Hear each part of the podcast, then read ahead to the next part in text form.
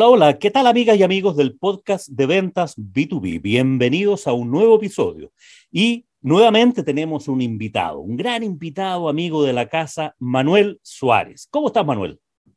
Muy bien por acá, Julio. ¿Y tú? ¿Qué tal todo? Muy bien, pues, Manuel, muy bien. Oye, estás en Algarrobo ahora viviendo. ¿Qué, qué, qué onda? ¿Que te fuiste a vivir allá por esas tierras o, o estáis de paseo? No, me vine casi un, ya dos años, me vine por la pandemia. Primero quería, era como algo más para arrancar un poco de Santiago y se suponía inicialmente que venía dos semanas y bueno, ya, ya llevo dos años y medio, así que se alargaron las dos semanas. Se alargaron un poquitito, poquitito. Se alargaron un poco. Hace algunos episodios atrás tuve como invitado a Mario Coloma, amigo común de, de ese grupo de emprendedores que, que hicimos ese, esos talleres de mentorías conjuntas. Y también está en Algarrobo, así que estás de vecino con él y también se fue a vivir por allá con una historia más o menos parecida. Arrancando de Santiago, finalmente se quedan a vivir por allá. Ah, no sabía que Mario estaba acá, ah, le, iba, le voy a hablar. Está súper bueno eso. Sí, sí, está cerca tuyo. No, o sea, no sé exactamente dónde, dónde, vive, pero sé que está en Algarrobo. No, acá está todo cerca en regiones. Sí. Esa es la diferencia con Santiago. Sí. Así que igual va a estar cerca. Es lo más probable. Para nuestros amigos que nos siguen de, de, de otros países de fuera de Chile, Algarrobo está a cuántos kilómetros de Santiago? Está a 100 kilómetros. 100 kilómetros en la costa, o sea, una hora y media de, de, trayecto si es que uno quiere irse más o menos lento, más o menos Si tranquilo. no hay tráfico, me demoro una hora y 15 de puerta a puerta. Después ya con el tráfico depende mucho de, de cómo esté la entrada a Santiago, sobre todo. Sí, claro. Además, ¿y cómo estáis sentido allá en Algarrobo que de repente uno idealiza esta cuestión de irse a vivir fuera de Santiago? Yo creo que hay, hay varias cosas que influyen. Lo primero es que era cuando estábamos encerrados en toda esta pandemia al final, que no, uh -huh. estáis encerrado y no, no, no, se podía hacer nada al final y todo era por Zoom y virtual. Entre estar haciéndolo acá y estar haciéndolo en Santiago era exactamente lo mismo y prefería hacerlo en una casa con vista al mar y relajado que en Santiago en un departamento con vista a otro edificio. ¿no? Claramente ah, era mejor el, ese escenario. Claro. Eh, hoy día me, me, pasa que un poco ya el mundo como que volvió, volvió a la realidad al final y um, faltan pocos, o sea, hay muy pocos círculos en regiones como de conversación y espacios como para, pa, más que nada para, pa, a ver, para saciar un espíritu como, no sé, inquieto. Hay pocas cosas que puedo hacer acá, que no sea trabajar y tener reuniones y hacer cosas por Zoom. Pero eso me falta, como más la conversación del día a día del café, tener con quién interactuar, eh, juntarme con más emprendedores, cosas de ese estilo, la, extraño un poco acá y, he notado eso. Y, lo que estoy haciendo ahora es que estoy mezclando un poco. Estoy yendo como cada, o sea, me haciendo reuniones cada dos semanas en Santiago donde me coordino para eh, para tomar cafés, para juntarme con amigos, para ver en qué están. Eh, y eso me ha funcionado, me ha funcionado harto, de hecho súper bien por ese lado. Así que... Qué bueno. Así mira. que como que eso he aprovechado de, de, Ahora cuando voy, lo bueno es que focalizo en dos o tres días de la semana como todo esto, eh, todas estas reuniones, conversaciones y, y, como espacios más distendidos para pa alimentar más el, el espíritu y que otra cosa. Así sí, que súper bien bueno. por ese lado. Qué bueno. Oye, ¿y cómo estás tú? ¿Tú sigues con tu empresa en el tema informático, desarrollo? Sigo todo funcionando lo que estaba. Básicamente tengo algunas empresas como más tradicionales relacionadas a temas de, de hotelería y, y, de agricultura y temas de, ese, de esa índole, que son bastante tradicionales y esas funcionan bien y tengo poco, al final poco, poco de mi tiempo, de mi día a día que, que lo, lo invierto en eso. Y mi, la mayor parte de mi tiempo la ocupo en Synaptic, que es una empresa de, de tecnología donde hoy día le hacemos básicamente productos digitales al sector financiero en Chile. Principalmente banco, en, diría yo. Ajá. Eso gasta la mayor parte de mi tiempo y ahí es donde tengo más interacción con el equipo y donde vamos mutando mucho más las ideas y tiene más, más interacción y más construcción de empresa en conjunto. Y um, hace aproximadamente dos años, te diría yo, un poco relacionado con, la, con el comienzo de la pandemia, también nos pasó que, que, este proceso de vender desarrollo de software, esa venta, venta consultiva que siempre parte un poco de cero y estáis vendiendo proyectos y que no tienen tanta, es difícil darle continuidad. Ajá. Eh, más, es más spot.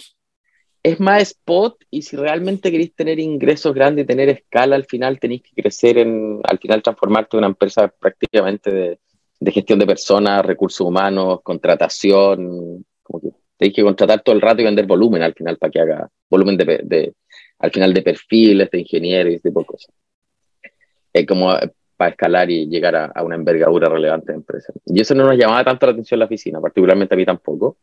Y empezamos al final a, a explorar productos alternativos para el sector financiero que, que pudiéramos construir y vender al final bajo modalidad SaaS, como software como servicio, ¿no es cierto? Y generar ventas recurrentes en la base de la venta de estos productos con un costo mensual. Y eso empezamos a construirlo a fines del 2020. Básicamente lo que armamos es como toda una estructura de, una toda estructura de productos que le llamamos Baufin y hoy día ya está tomando vida propia. Y básicamente lo que son son, son herramientas que les permiten al, en el fondo a las instituciones financieras, principalmente bancos, em, obtener y actualizar al final información de sus clientes y prospectos. Entonces al final yo soy el, el, punto de conexión para que puedan obtener la información de sus prospectos o clientes con el consentimiento de ellos mismos. Y eso llevado a la práctica, no algo tan etéreo, es que al final Estoy, por ejemplo, ahora en la aplicación móvil del BCI. Cuando te vayas a hacer una transferencia, eh, te aparece un botón que dice porta tus destinatarios. Y pincháis ese botón y por abajo ocupáis la tecnología de nosotros para traerte los destinatarios de transferencias electrónicas de otros bancos hacia el BCI y con eso no tenéis que estarlos digitando uno a uno ni nada. Entonces buscamos dónde están las necesidades de los destinatarios, que es las transferencias, colocamos un producto de nosotros que trae esos destinatarios y con eso logro que el, que el cliente hacerle mucho más baja la, la fricción para ese tipo de procesos. y eso lo estamos comercializando como producto. Pero ahí tus clientes son los bancos, o sea, ¿e-, ¿es el banco el, el, cliente el que te paga el SaaS? Claro, para ese producto específico, pero así tenemos varios más. Tenemos unos de actualización de renta, tenemos otros que son básicamente de actualización de información financiera, y ese ya me abre un, un pool más grande de, clientes, porque no solamente son bancos, sino que pueden ser más instituciones financieras. Pero y aquí va bien relacionado un poco lo que es tu podcast, y al final esto del huevo, la gallina, dónde parto generando los ingresos, cómo crezco después. Claro, hoy día partí netamente con los bancos, porque los bancos me permiten lograr como la línea de equilibrio que necesito para mantener toda esta estructura de operación de, de construcción de productos, que es caro, o sea, es caro desarrollar software, y es caro mantenerlo y operarlo. no es solamente construirlo, sino que después la operación es bastante también alta en costo. Tengo la idea, corrígeme si estoy equivocado, pero el modelo de desarrollo de software, particularmente para el sector financiero, aparece como un océano bien rojo, donde, donde hay mucha gente metida y donde eh, empieza a haber una estrategia de una competencia por precio, porque como, como es tan global la industria, esa es la apreciación que, que me da de afuera, digamos, o sea, pensando en, en, productos, modelos SaaS, me parece que es una súper buena forma de mirarlo, porque el desarrollo de software eh, específico, mm, me imagino, la mayoría de las instituciones financieras, los bancos particularmente, son tan globales que tienen desarrolladores en todos lados. Entonces, ¿cómo, cómo te metes a competir ahí? ¿Cómo, ¿Cómo compites? ¿Cuáles son las ventajas competitivas que podrías tener ahí para desarrollar algo pasan hartas cosas. Efectivamente, como dices tú, hay, hay mucha empresa dando vueltas, sobre todo desarrollo, que le quiere prestar servicios a la banca, al sector financiero en general y desarrollarle software a los bancos. Em, pero también pasa que en el fondo toda la cantidad de barreras que pone el sector financiero igual es alta.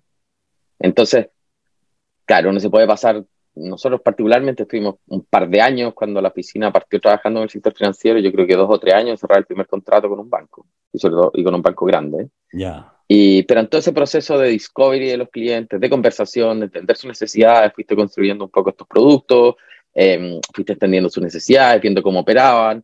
Y cuando ya empezáis efectivamente a trabajar con ellos, que es un proceso súper largo, es muy difícil también que te corten. O sea, si tú eres un buen proveedor de ese tipo de, de clientes que al final no buscan solamente precio, también buscan otras cosas. Hay temas con la protección de datos personales, con la seguridad, con tener estándares al final, ISO 27001, con la confianza. Igual es una industria de confianza, porque al final por mucho que te digan, no sé, por mucho que yo haga una plataforma y te diga que no voy a hacer esto, igual tenéis que confiar que no lo voy a hacer. Pues si las tecnologías también... Te permiten hacer un montón de... Mm. Sí, porque hay humanos entre medio. Entonces, cosa que alguien ponga algo entre medio, que capture algo y no.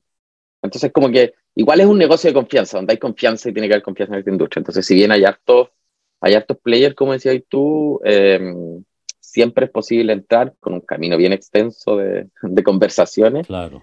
Y lo otro es que mientras más específico eres y tomáis un pequeño problema que a ellos les complica al final, podéis partir sobre eso y después seguir, creciendo. Y problemas tienen cientos.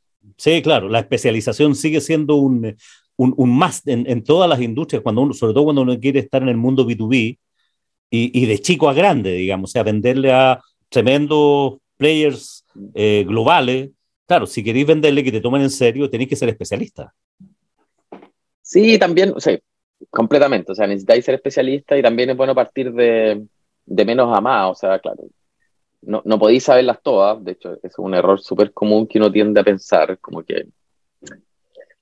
Como la arrogancia típica, yo creo que pasa con un poco en general, con las empresas que son netamente tecnológicas o con cuando uno viene de la industria más tecnológica, creer que todo el resto es malo y por eso los sistemas funcionan mal.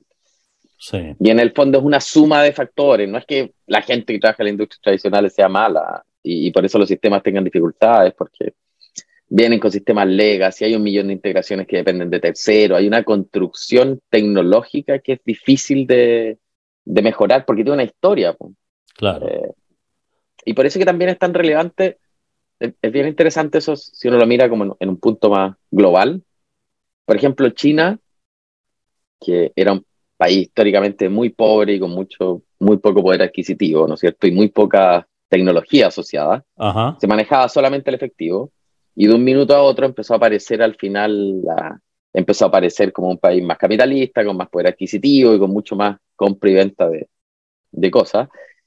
Y no pasaron por las tarjetas de crédito, te saltaste directo a plataformas al final de digitales para manejos del, del efectivo y las transferencias y QR y te escaneaba y QR y te mandaba y plata. Y es porque de repente estas tecnologías intermedias te dejan pegado. Claro. Entonces, hoy día la tarjeta de crédito, más que ser un, un beneficio, incluso es una problemática para seguir creciendo en, en, tecnologías financieras, por ejemplo. Porque tenía una historia que tenéis que vencer pues, y que cuesta mucho.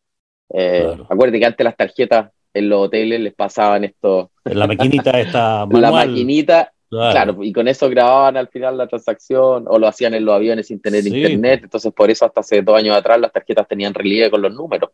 Claro. Que un heredado ridículo. Claro.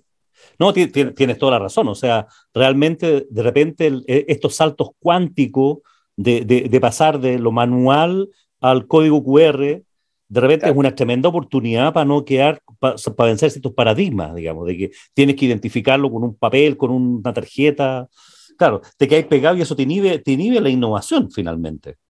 Y por eso que a veces es más fácil hacer lo que hizo el BCI, que en vez de tratar de modernizar toda la estructura del BCI de golpe, generáis un paralelo, un match.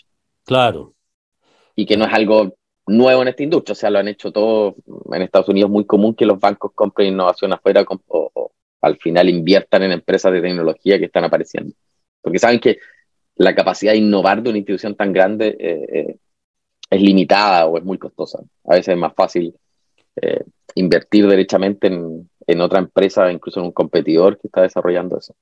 Claro, claro. Bueno, de hecho, hay mucho desarrollo ahora en el mundo del emprendimiento, esto de spin-off, que, que, sacas de la, de la gran empresa, sacas esta pequeña, esta pequeña área de, de, de incubadora que tienes adentro y lo sacas y los des, se desarrollan potencialmente mucho mejor que mantenerlos adentro como una unidad de negocio más. Porque son muy pocos, son muy pocos los que han podido hacer innovación desde adentro en la estructura tradicional. Generalmente lo descuelgan porque si no, no funciona.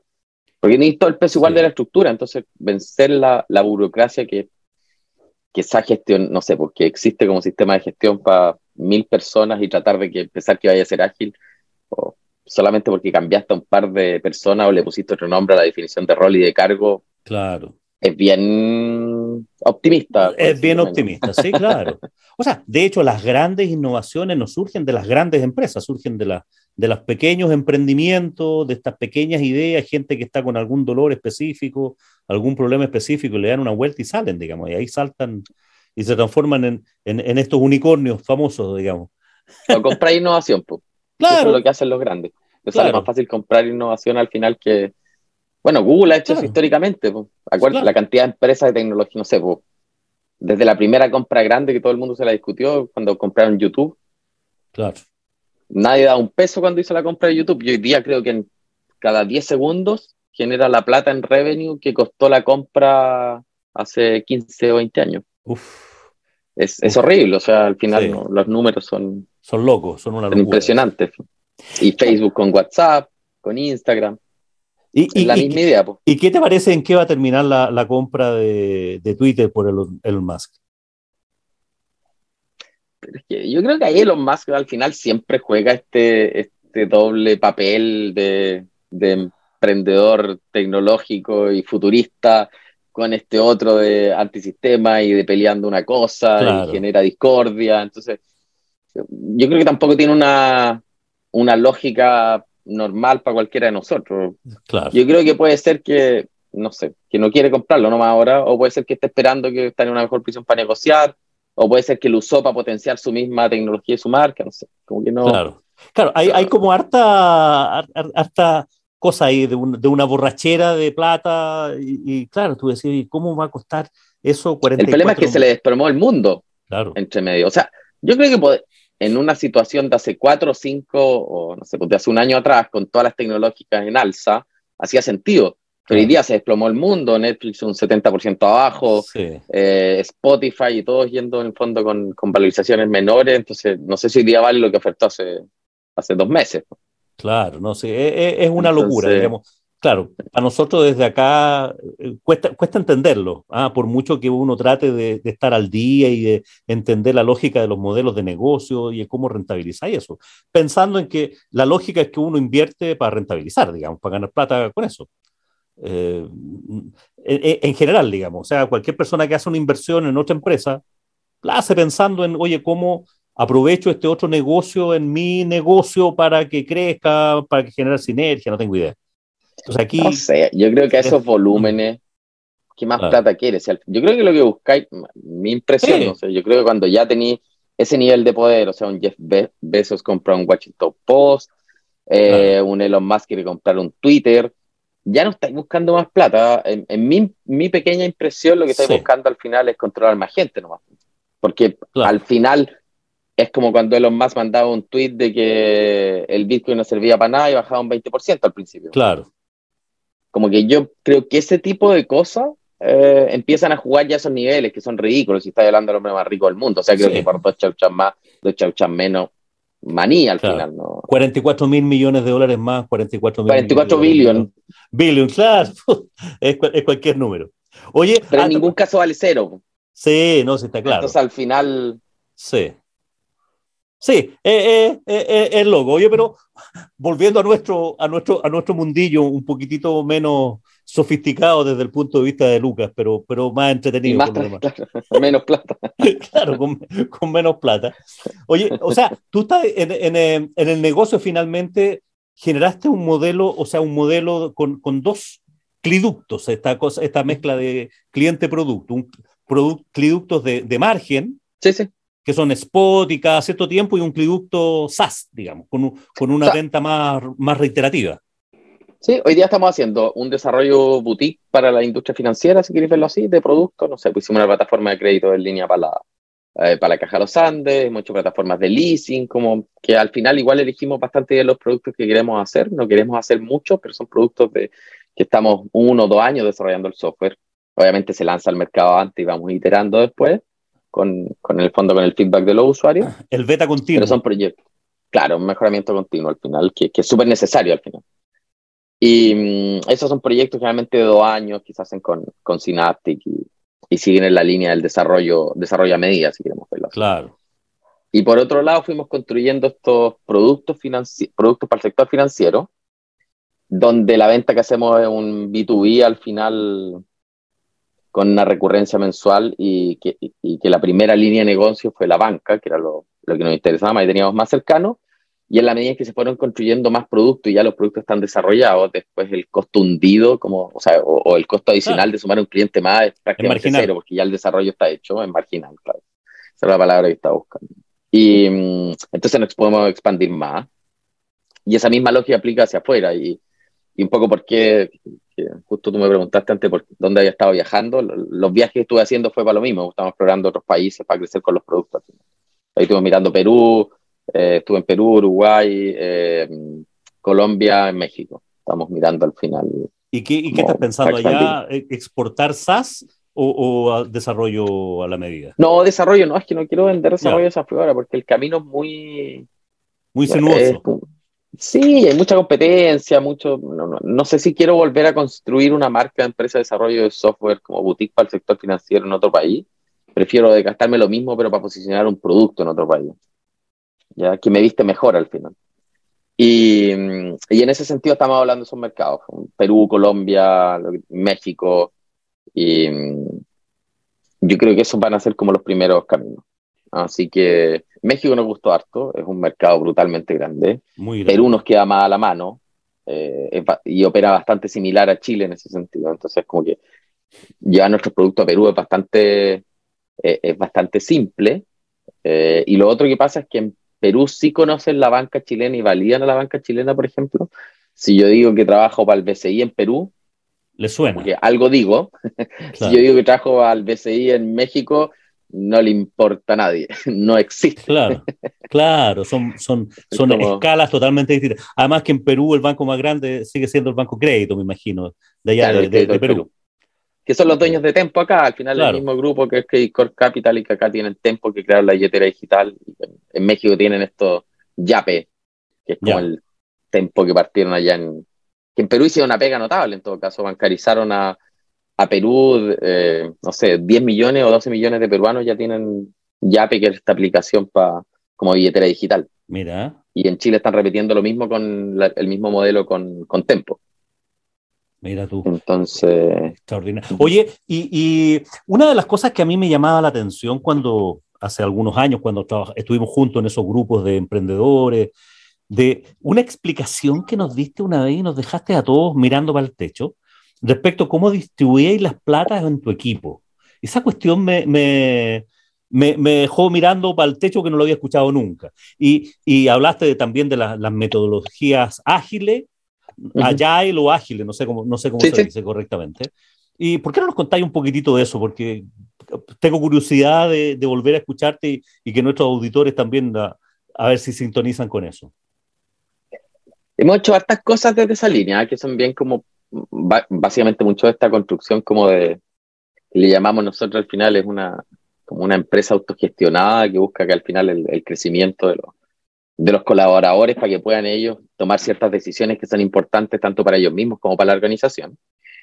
Eh, todo apunta a que vayan creciendo, al crecimiento de ellos y que vayan formando parte de las decisiones de la oficina. Entonces, cosas que hoy día, por ejemplo, hace el equipo es que definen ellos sus propios sueldos. Entonces, si alguien quiere, y los sueldos son abiertos, o sea, todo el mundo ve todos los sueldos, partiendo por mí hasta cualquiera.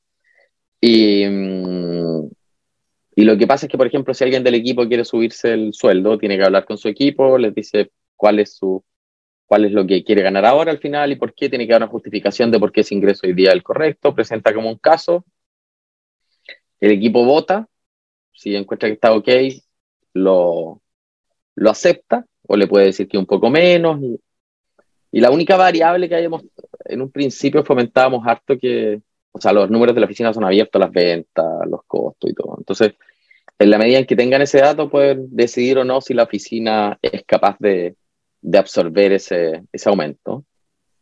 Eh, el último tiempo, generalmente lo que pasa es que no quieren darse a lata a revisar tanto número y le preguntan al gente de finanzas que le arme como el cuadro y les diga si es factible o no. Ya. Pero la decisión la toman ellos. Solamente necesitan como una validación financiera si es posible, si es posible pagarlo. Y, el equipo también lo que hace es que el equipo contrata, contratan ellos y ellos mismos crecen al final su, eh, su propio equipo, contratan ellos y despiden ellos también. En la medida en que alguien no cumple las expectativas que tenía el equipo, también lo, lo despiden. Entonces tienen autonomía completa eh, sobre la priorización y, y, en el fondo la, el, la gestión del, del, equipo en sí. O sea, no hay un gerente general que, que, que defina eso, en, en, en ese rol, digamos. No, o sea, eh, está igual, lo que pasa es que, y aquí viene como estas cosas que no han pasado, en un principio tratamos de eliminar como todos los cargos de manager al final que hubieran como de, de, cargos como que todos fueran iguales y no funciona. Eh, tiene que haber roles de liderazgo y aunque esos liderazgos pueden ser, no sé, el modelo tradicional impuesto o pueden ser naturales, como más orgánicos, que aparezcan por que el mismo equipo valía quién es el líder y él toma un rol de liderazgo, pero alguien tiene que ejercerlo.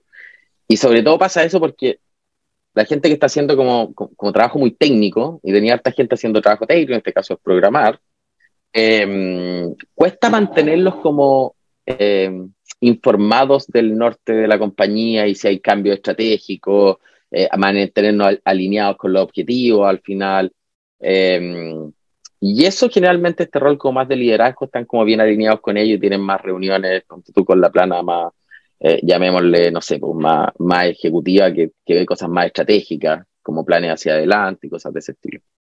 Pero es netamente por, por, por un tema de que no a mucha gente le interesa tampoco tener, participar de esas reuniones. Entonces lo podía empoderar para que tome eh, decisiones importantes, pero alguien tiene que darle feedback sobre el estado financiero, sobre lo que está pasando, sobre cuáles son los objetivos del año, para dónde vamos y que compartan ese tipo de, de cosas. Así que claro, ellos despiden, contratan, eh, toman muchas diferencias y, y, la idea es que sacan cargo, no sé, pues si un equipo está construyendo un producto para el cliente, eh, su compromiso con la oficina al final es que tienen que construir el mejor producto para ese cliente que agregue más valor. ¿Qué es eso? Que no me pregunten a mí, pues si no, no, estoy trabajando en el proyecto, pues sería como claro. ridículo. Eh, entonces las decisiones las tienen que tomar ellos, no las puedo tomar yo. Y, y ahí lo, y la idea es que se vayan empoderando de esas decisiones, de manejar la relación con el cliente, de aprender a transar, de, de en el fondo de, de ejecutar promesas, mutar promesa, ajustar, cambiar, eso pero ellos lo tienen que ver ellos. ¿Y te funciona no ese ver... modelo? Nos funciona bastante bien, nos funciona, eh, hemos pillado errores o cosas que hemos hecho mal, bueno, no pocas, hemos hecho un millón de cosas mal en realidad. Eh, pero cada vez que hacemos algo mal sacamos algún aprendizaje. Por ejemplo, esto de eliminar los roles de liderazgo, no tener bien definido quién tenía qué rol y cosas, eso nos generó un enjuague medio raro que no funcionó. Eh, Después, por ejemplo, cosas que hicimos mal y ligado a lo que está hecho el podcast, es que en un minuto queríamos que todo el mundo vendiera y nos desgastamos mucho entrenando a la gente y haciendo eso y al final hay gente que no le interesa vender nomás, porque no claro. le gusta, al que le gusta la parte técnica y eso es lo que quiere al final cultivar. Entonces al final, más que que todos hicieran todo y todos aprendieran todo, lo único importante es que tú siempre estés en un continuo crecimiento y que tu promesa, la, o sea, mi promesa como oficina es que te ayude a crecer y tu promesa va a ser que vaya aceptar este crecimiento por un lado y que vaya a cumplir al final eh, las expectativas de los clientes y, y del producto. Y, y, lo que hoy día termina pasando es que al final tenemos mucho apoyo técnico para las reuniones como comerciales, por ejemplo. Una de las cosas que hicimos, tú me preguntáis cómo entramos a los bancos. Estuvimos como dos o tres años tratando de entrar a los bancos. Y llegábamos a la reunión, nos explicaban lo que querían, le armábamos nosotros lo que creíamos que era la propuesta, sacábamos una propuesta de 50 páginas, mandábamos la de 50 páginas y nunca vendíamos. Y, eh, y después al final cambiamos la estrategia completamente y empezamos a preparar mucho más las reuniones con, el, con los bancos y armar como la maqueta de lo que veíamos nosotros, porque armar el producto obviamente era muy costoso. Pero, por ejemplo, si iba a vender un software de leasing, ponte tú, Ajá pasaba una semana entera investigando cómo operaban las plataformas de leasing y hacíamos una maqueta completa del producto de leasing. Y ahí era súper bueno, por ejemplo, las áreas de, UX de la oficina y de, diseño, armaban la maqueta completa de leasing. Llegamos a reunión con una propuesta, nos llevábamos ya una propuesta escrita con diciendo funcionalidades, alcance, arquitectura, ni uno de esos que es estándar, al final lo podéis meter en un papel y que lo vean, sino que llevábamos la concepción que nosotros teníamos en la cabeza desde el negocio de cómo era ese producto. Y eso, se lo, y eso se lo mostrábamos, y esa era la reunión de presentación. Y eso nos cambió completamente el camino y, y, nos cambió también la recepción que teníamos de la contraparte y con eso empezamos a vender. Pero preparamos mucho esa reunión al final. En eso gastamos la mayor parte del tiempo de la preparación de esa reunión. O sea, llevabas prácticamente la maqueta de, de, de la solución. No, llevábamos la maqueta, de hecho llevábamos ¿Ya? la maqueta, le hacíamos la maqueta completa. Hicimos maquetas de, de onboarding, factoring, eh, leasing, crédito, armábamos la maqueta entera, investigábamos la industria, eh, sacábamos métricas de la industria, como que llegamos con algo súper, súper armado, como para que vieran al final que estaban hablando con alguien serio y que entendía la problemática que queríamos resolver. Súper Y eso nos ayudó. Sí, claro, porque, sí. o sea, para el cliente dice, oye, estos gallos saben, me tomaron en serio, o sea, me hicieron la primera pregunta, la típica venta consultiva, ¿no es cierto? Indagar las necesidades. Pero después de eso te fuiste con, no, no con una propuesta, sino que con, con la solución ya A la segunda reunión llegábamos con eso. Entonces claro. preferíamos gastar esa semana como construyendo eso, que la semana escribiendo un documento claro. de 80 páginas que dijera al final como alcances funcionales eh, y puras leceras de ese estilo. Claro, y probablemente eso también lo tenéis que escribir y a lo mejor lo adjuntáis y, y, al cliente le sirve para hacer el check que, que lo tiene. Lo mandáis después y no le interesa. Lo que termina pasando es que después las áreas de compra te lo piden para cerrar temas de OC y eso. Eso, eso, te, eso te voy a decir. Porque, o sea, era una PPT con cinco láminas que básicamente decía, no sé, pues, los dolores, eh, como lo, la solución propuesta por nosotros, los beneficios fue una lámina de costo y de ahí claro. tomáis eso y lo transformáis en una propuesta genérica, pero solamente para el área de compras para que llegara a la OC. Claro. Como que nada más que eso. Claro, sí, sí. La semana pasada hacía un taller de, de ventas también y hablábamos de que el 85% de las decisiones, incluso en el mundo B2B, se toman desde la emoción desde sí. la emoción, en el sentido de que me tinca, o sea, me gusta, me parece, hay algo en la guata que me dice qué es, digamos. Y, el, y, y lo visual también. Lo visual, claro, todo eso estudiado en, en, neuromarketing y todo ese cuento, sí. pero todos los ejecutivos necesitan una razón, o sea, una, un Excel, por decirlo así, donde esté el precio, donde esté la comparación, sí. no sé dónde, porque no puede llegar esa persona a su jefe para decirle, oye, me, los gallos buenos, digamos, me, me, me tincaron, me, me, pareció, sino que tiene que decir, mira, este es el modelo y esta es la evaluación, o sea, necesita justificar la decisión de la emoción en, en, alguna partecita con la razón, pero la decisión está tomada.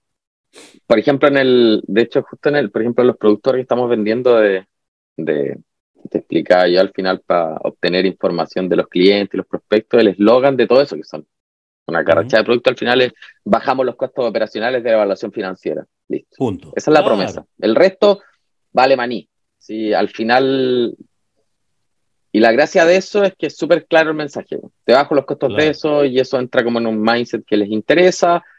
Y mm, porque la información es un commodity al final, como que todo el mundo, entre comillas, tiene acceso a la misma información. Si el tema es cuál es la propuesta de valor mía con esa información, es que te entrego la información que te permite bajar los costos operacionales de la evaluación financiera. Es como el eslogan.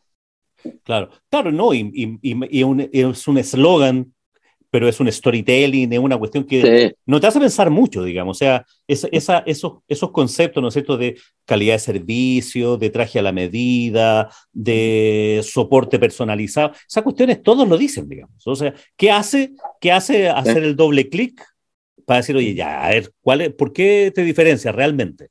Y claro, la promesa ustedes la escribieron súper bien, ahí bajamos los costos operacionales de, de las transacciones. Y ahí le hemos ido agregando como sutilezas que nos damos cuenta que son, que, o sea, sutilezas entre comillas, pero son cosas súper importantes y porque, como, la primera es ver por qué nos compran a nosotros, pues, que era también claro. era súper bueno entender por qué nos compran a nosotros. Eh, una es porque les damos confianza, eso es súper importante, y como que lo mencionan harto en las reuniones, les doy confianza, Dos, como toda la construcción de los productos viene dada porque hacia la banca, y llevamos harto tiempo trabajando con la banca, como que les damos, somos una empresa como segura, por decirlo de alguna manera. Claro. Eh, y segura no solo el punto de vista de que haya hecho proyectos para ellos antes, sino que también tenía estándares de seguridad que se acoplan con los bancarios, que eso les interesa mucho. Entonces, y, y otro diferenciador importante es como la antigüedad, pues nos dimos cuenta que, por ejemplo, habían eh, otras empresas que hacen lo mismo que nosotros, pero llevan menos tiempo desde que partieron haciendo esa pega específica. Entonces tiráis mucho, reforzáis mucho el hecho de la antigüedad que tiene la, la oficina construyendo claro. productos para, el sector la, financiero. La trayectoria, la experiencia y, claro. y el, sobre todo Eso el foco, valor.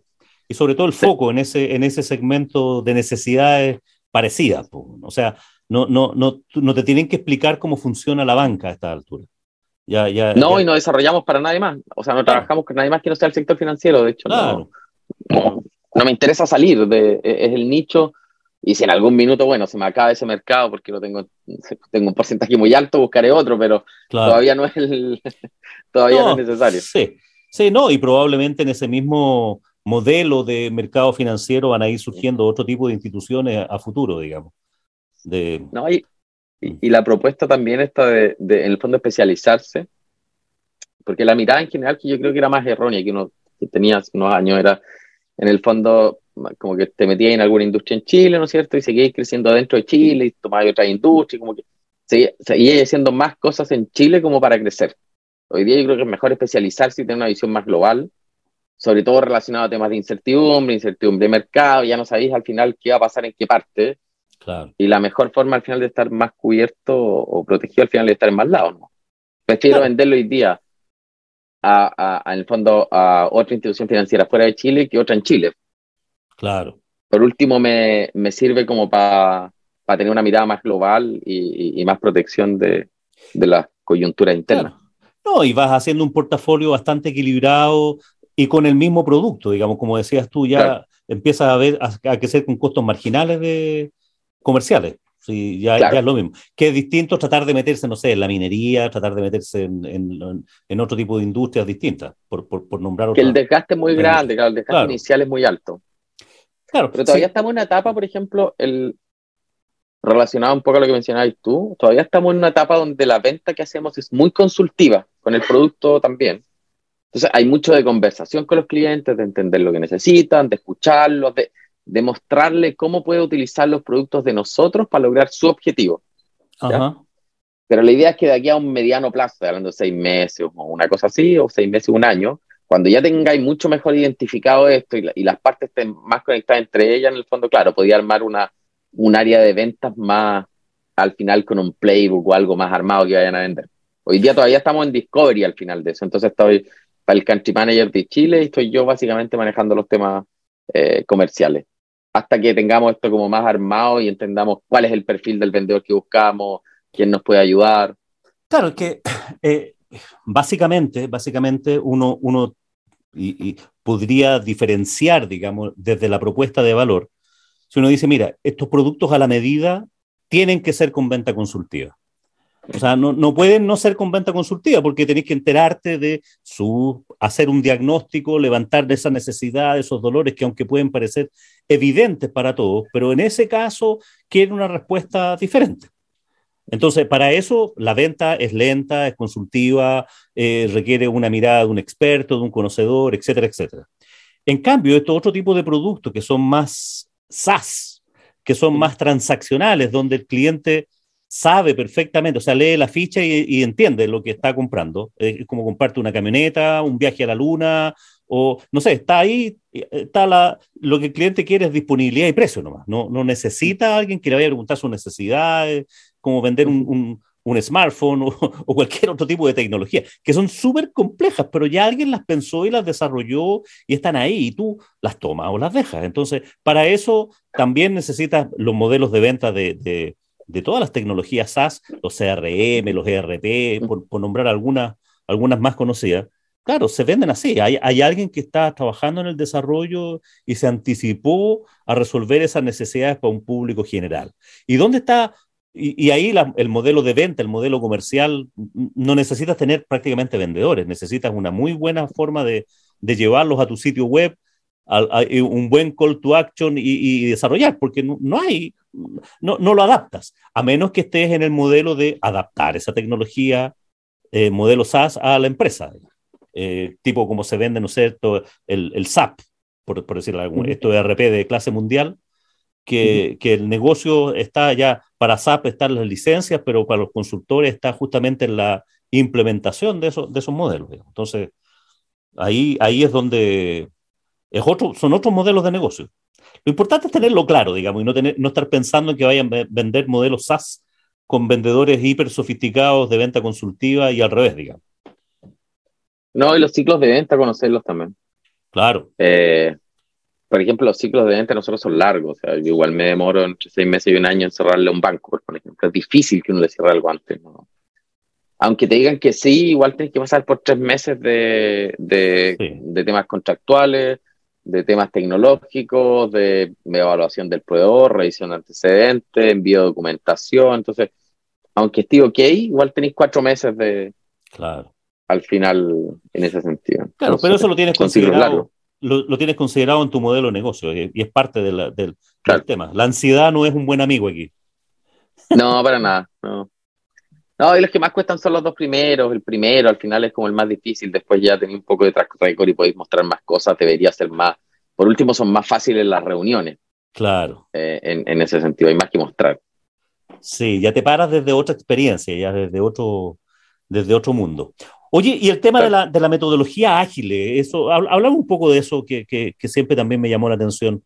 Eh, yo sé que es una cuestión ultra conocida para la gente que está en, la, en el área de desarrollo de software, pero para los que nos escuchan a lo mejor puede ser algo novedoso o interesante de conocer. Ah, en general, o, lo que comúnmente uno tiene en la cabeza cuando que ejecutar un, un proyecto es como una, metalidad, una modalidad más cascada, ¿no es cierto? ¿Y por qué se le llama cascada? Que básicamente vais, vais construyendo, ¿no es cierto? Em, piezas, vais armando piezas, piezas, piezas como de, de, un software, vais tomando requerimientos, ¿no es cierto? Está todo como mapeado el proceso, tomáis requerimientos, después de los requerimientos empezáis a, escribir otro documento y es como un ciclo bien, bien extenso en ese sentido y al final empezáis a hacer el software. Ese es como el resumen, cuando ya tenía escrito todo lo que opera. El tema es que en ese año y medio, dos años que tú pasaste capturando necesidades, viendo requerimientos funcionales, mapeando lo que había que hacer, o sea, en dos años y día el time to market se va a cero. Pues si te demoráis dos años en hacer una plataforma, cuando la vayas a hacer, después ya no sé, pues como. es como. De moda. El que tenía el mejor time to market era, me acuerdo, Cisco. ¿Ya? Una semana después o antes de que salga el iPhone, sacó una cámara de bolsillo de fotos. Y cuando el iPhone salió ya no había industria, pues si todas las fotos las sacáis con el celular, entonces si pasáis cinco años haciendo una cámara chica, después lanzarla al mercado cuando está el teléfono que ya opera, no sirve. Entonces, eh, y, y, lo que postula al final las metodologías ágiles es agregar el mayor valor lo más luego posible. En el fondo, ponte tú, si quiero hacer un software para, o, el ejemplo más clásico que hacen con el auto, si yo quiero hacer un auto, lo, como lo que quiero es desplazarme, lo primero que te va a pasar es un monopatín. Después de un monopatín te paso un scooter. Entonces voy iterando sobre una construcción que ya es funcional desde el principio y la voy mejorando con el feedback de los usuarios para llegar igual al auto pero siempre tengo algo que ya está en mercado. Entonces, al final, el hecho de agregar valor a cada iteración lo más, lo más luego posible es lo importante. Y los documentos en sí no agregan valor. Si no estoy probándolo con los usuarios, no estoy haciendo cosas, no estoy construyendo, es súper complejo. Y esto no son como hacer un puente, o hacer un software no un puente, cuando yo es muy o sea, si yo quiero hacer un puente para el, no sé, por el canal de Chacao, por ejemplo, el análisis que yo hago hoy día no va a ser distinto al de 3, 4 años que hago sobre el fondo las aguas, las corrientes, a no ser que quede un cagazo de desastre natural. Eso no cambia. Pero cuando tú haces un software para un mercado que en el fondo donde tenía un público que, que, va mutando y que va cambiando, al final que son los usuarios, no sabéis cómo van cambiando. Entonces no vaya a ser una construcción que te toma dos años especificarla para recién pasársela, sino que lo que empezáis a hacer es construcciones pequeñas y iterar con ellos. Entonces ahí empiezan a aparecer conceptos de MVP, que sería el mínimo producto viable, que es lo primero que tienes que lanzar al mercado, que tus usuarios lo puedan ocupar, y una vez que ya pueden ocupar eso, empezáis a, a, construir funcionalidades nuevas o a iterar sobre lo mismo, que, agregando más funcionalidades con su feedback. Y eso pasa por tener mucha cercanía con el, con, un poco con la, los que están desarrollando el software, con los dueños del negocio, que son los que entienden bien el, el negocio en sí, y con los clientes, que son los usuarios y armáis un círculo virtuoso entre ellos donde vais en el fondo lanzando funcionales nuevas y construyendo. Y ejemplos de ese sentido, no sé, por, por ejemplo, ejemplos bien básicos, pero cuando aparece una billetera digital, un match al principio solamente te permitía, no sé, escanear un QR y mandarte plata entre tus amigos, no servía para nada más. Hoy día podéis pagar en el fondo hasta la misma billetera como concepto de, de, esta aplicación del celular, pero hoy día podéis transferir plata, no sé, eh, pagar cuentas, eh, hacer muchas más cosas. Pero no pensaste cinco años lo que tenías que construir antes de empezar a hacerlo. Empezaste con lo mínimo que era razonable. Claro, está, en, una, en una versión beta continua. O sea, es, la versión de prueba de usuario que la va mejorando, pero es, es siempre como la definitiva. O no es nunca la definitiva. Es súper bueno esa mirada. De hecho, nosotros harto le, le, decimos siempre a los clientes que dejen de pensar en proyectos porque los proyectos son finitos y los, y los productos son infinitos. Y lo que tú estás diciendo es un producto y el producto nunca termina de mejorarse al final. No existe la versión definitiva del iPhone. Vais a seguir sacando iPhone todo el rato. No existe la versión definitiva del auto, si los autos vayan siendo otro y uno nuevo. Entonces, tú puedes, cuando pensáis en un proyecto, el problema es que los proyectos son finitos, pero los productos no.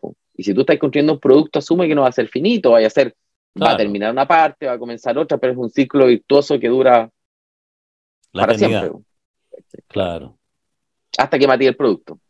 Sí, claro, hasta que parezca otro que, que es tan distinto y es tan rupturista que quedó una tecnología atrasada. Como, o que deje de tener sentido al final. Los productos igual dejan de tener sentido al final en la medida en que cambian los, eh, los mercados, digamos, a los mismos ejemplos que hablábamos antes, no sé, pues, eh, de aquí a un par de años seguramente las cajas registradoras para recibir efectivo o hacer esos cálculos ya no va a tener sentido porque la gente va a pagar todo con el celular. Claro, no va a existir el efectivo. Claro, y lo consecuente de eso es que te elimina toda la infraestructura para recibir el efectivo. Por eso hay productos que el, que el, mercado deja obsoletos porque ya, no sé, por las cámaras de, de, bolsillo, que en un minuto todo el mundo, no sé si a principios del 2000 tuviste una cámara para sacar fotos digital. Sí, claro. Hoy día no existen con los teléfonos. No, ¿para qué? No, no es necesario. No, es necesario. O las empresas que, arrendaban películas, primero a VHS, después CD, o sea, bueno, constante evolución. Los players de música, al final, pues todo esto, los, mm. que los, no me acuerdo, Mini Dis o Disman y todo esto que vieron en su minuto, el, el iPod y todo eso desaparecieron también, si fue lo hacías con el teléfono. Claro, no, y, no necesitas tener ninguna cuestión para almacenarlo, si para eso está Spotify. O sea, si la experiencia es escuchar música, eh, eh, no, no tener el equipo que reproduce la música. Ah, por eso yo creo que al final el time to market es, eh, vital, es súper importante.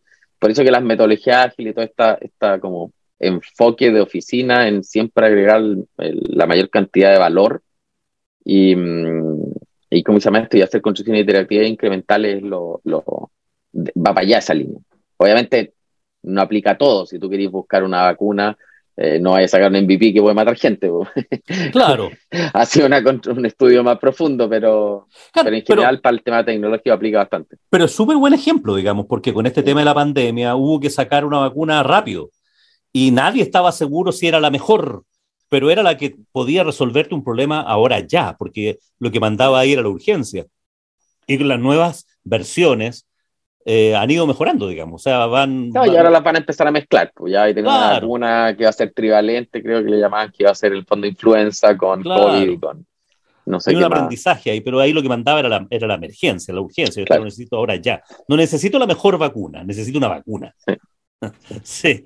Oye, oye, Manuel, ya, ya, oye, entré en la, conversa y, siempre es súper grato hablar con, con, jóvenes emprendedores y, exitosos y con una visión súper eh, eh y diferente de, de, cómo enfrentar los negocios. Tú, que, que nos, nos, escuchan emprendedores y vendedores de, de toda Latinoamérica, eh, que alguien que está pensando en, en, en montar una empresa de desarrollo de software, ¿qué, qué, le diría y qué, qué consejo le, le, daría si es que te lo pidieran? La, la, gente en general no le gusta mucho que lo aconsejen, sobre todo cuando no pide los consejos, pero aquí tenemos cámara abierta y, y, micrófono abierto para aconsejar a alguien, o, o, tú mismo, si volvieras atrás hace, no sé, 10 años, 15 años, cuando partiste con tu emprendimiento de desarrollo de software, ¿qué, qué harías distinto? ¿Qué harías, qué harías ahora? ¿Qué le aconsejarías a alguien que, que estuviera en este mundo? que no haga una empresa de desarrollo de software. Ese sería el primer consejo. ¿Ya? Y lo he dicho varias veces, he tenido harta, de repente siempre me preguntan y les digo eso. Pero es porque el concepto de una oficina de desarrollo de software es malo. Eh, al final es como, nunca estáis haciendo nada tuyo, al final estáis construyéndole algo para un tercero, donde tenéis poca injerencia en general, y por muy bueno que seas desarrollando software, prácticamente todos los días partís de, entre comillas, de cero, pues acabó el proyecto y tenéis que partir de nuevo.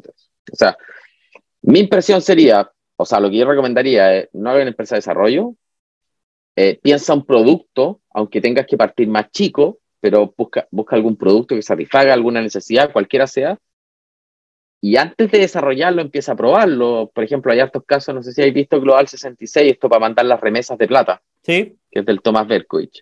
Tomás siempre cuenta la historia que cuando partió con eso, que hoy día son creo que 300 personas, están en varios países, cuando recién partieron eran recibían los pedidos y lo anotaban en un Excel y empezaban a cuadrar los envíos ellos, no, no había software. Entonces, el MVP funcional, que era lo que hablábamos antes, como para el mínimo producto viable, bueno, para mandar remesas es que me lleguen los datos para ver dónde mando la plata y si tengo que hacer la pega abajo, yo lo hago. Después veo cómo escalo. Y ahí empecé a construir tecnología para empezar a probar. Entonces, eh, yo creo que lo primero es buscar alguna necesidad, valida esa necesidad y una vez que validaste la necesidad, empieza a trabajar en el producto. Pero nunca olvides el hecho de vender. No podéis pasar dos años haciendo un producto sin que nadie lo ocupa. Eh, ya sea SaaS o sea lo que, lo que sea. Al final alguien tiene que, tiene que haber un mercado que te compre. Si no, estáis, ¿qué, estáis haciendo al final? No, no es un producto, al final es una fundación. La... Claro, o te enamoráis de, de una idea y, y, que, que no, no, es viable finalmente. No resulta como... Sí, preguntar harto. En general también hay mucha información.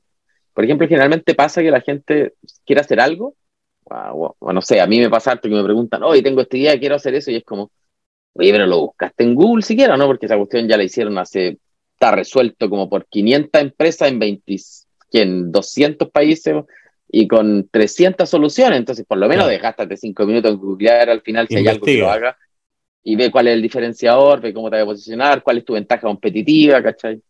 Y claro. si no la hay, busca otra cosa nomás, pues no, no, sí. no, tiene ningún sentido al final. Pasa harto eso, ¿ah? ¿eh? los jóvenes emprendedores que sienten que de repente tienen la idea mágica, con esta me forro, con esta la, la hago, tengo mi unicornio y, y, y, no pasa nada.